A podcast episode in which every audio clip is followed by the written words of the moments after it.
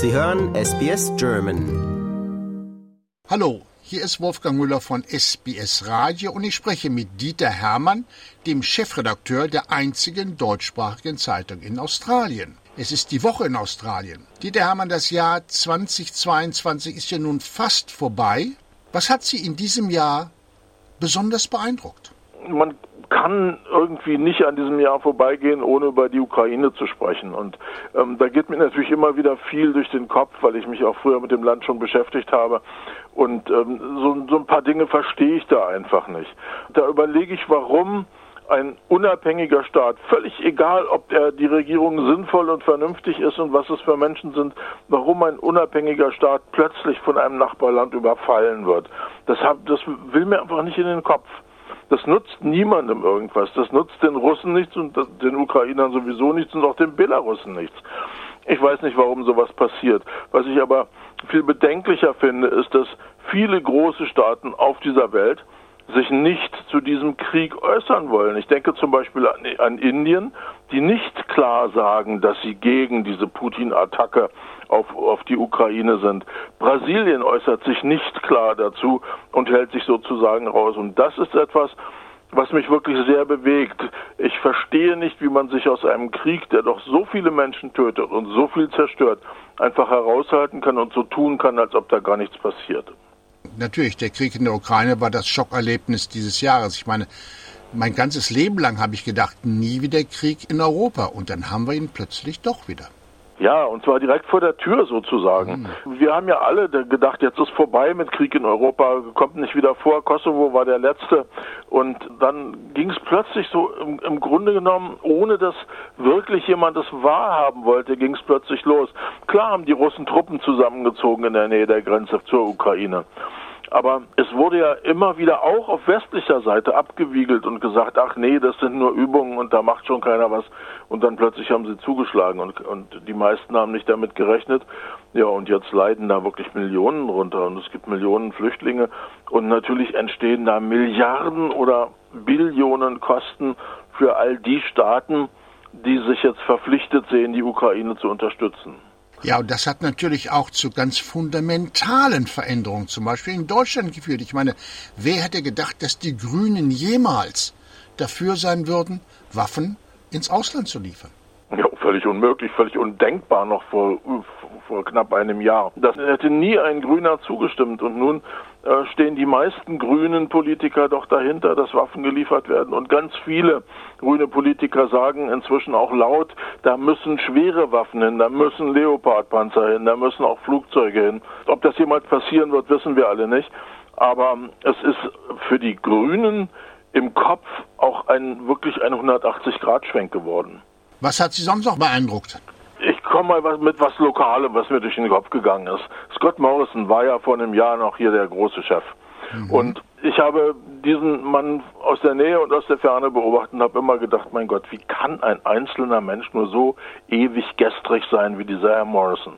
Diese Förderung der Kohleindustrie, dieses, diese Leugnung des Klimawandels, das hat mich alles völlig irritiert und ich habe gedacht, das kann nicht sein. Und warum haben die Australier den gewählt? Das habe ich überhaupt nie verstanden.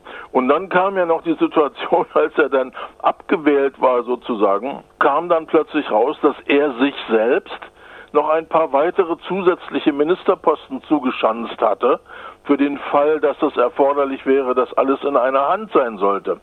Das steht hier in irgendeinem Gesetz. Das war rechtens, was er getan hat.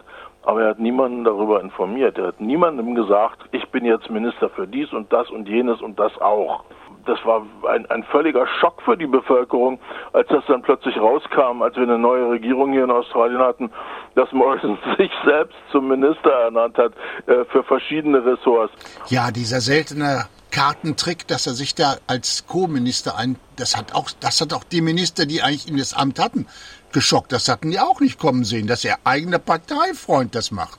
Nee, die wussten das natürlich auch überhaupt nicht. Er hat das im stillen Kämmerlein irgendwo beschlossen und darf das auch nach dem Gesetz hier und hat aber die Betroffenen, die eigentlich Betroffenen, abgesehen von der Bevölkerung, die natürlich auch betroffen ist, aber hat die eigentlich betroffenen Minister überhaupt nicht informiert. Nun hatten wir was aus dem Ausland gehabt, aus dem Inland gehabt. Haben wir noch ein Ereignis, was uns erschüttert hat? Ja, was mich sehr beschäftigt, vielleicht äh, nicht die Allgemeinheit, aber was mich sehr beschäftigt, ist das, was im Iran im Moment passiert, was die Regierung in Teheran im Moment gerade macht. Da ist ja eine Kurdin, eine, eine iranische Staatsbürgerin in Haft gestorben und äh, keiner kann oder will so recht sagen, was da tatsächlich passiert ist. Und seitdem gibt es ja Demonstrationen im Iran. Am Anfang nur von Frauen, inzwischen von Frauen und Männern.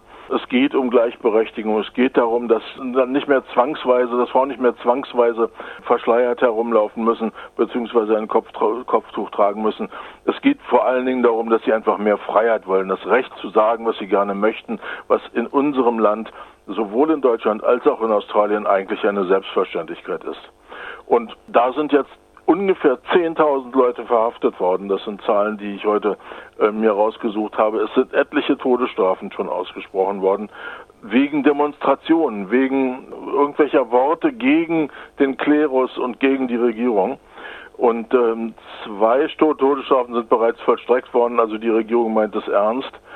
Und ähm, ganz viele, und davon ich meine, meine Zehntausende oder mehr Iraner sind auf der Flucht und versuchen irgendwie Richtung Westen aus dem Land herauszukommen.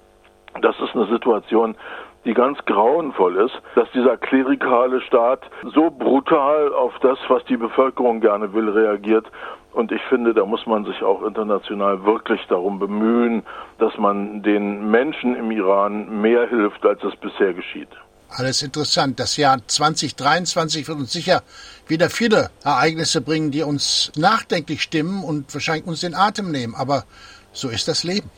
Genau so ist es und ich glaube aber, dass das Jahr 2022 schon sehr speziell war für alle. Die Pandemie ist zwar nicht mehr so eine große Nummer gewesen 2022, aber es gab so viele interessante beängstigende äh, Situationen und Geschehnisse in diesem Jahr 2022, dass ich eigentlich glaube und natürlich auch hoffe, dass 2023 für uns alle etwas ruhiger wird. Dieter Hermann, vielen Dank für das Gespräch heute und auch vielen Dank für all die anderen guten Kommentare über das Jahr. Und ich wünsche Ihnen und auch Ihrer Zeitung ein sehr erfolgreiches 2023.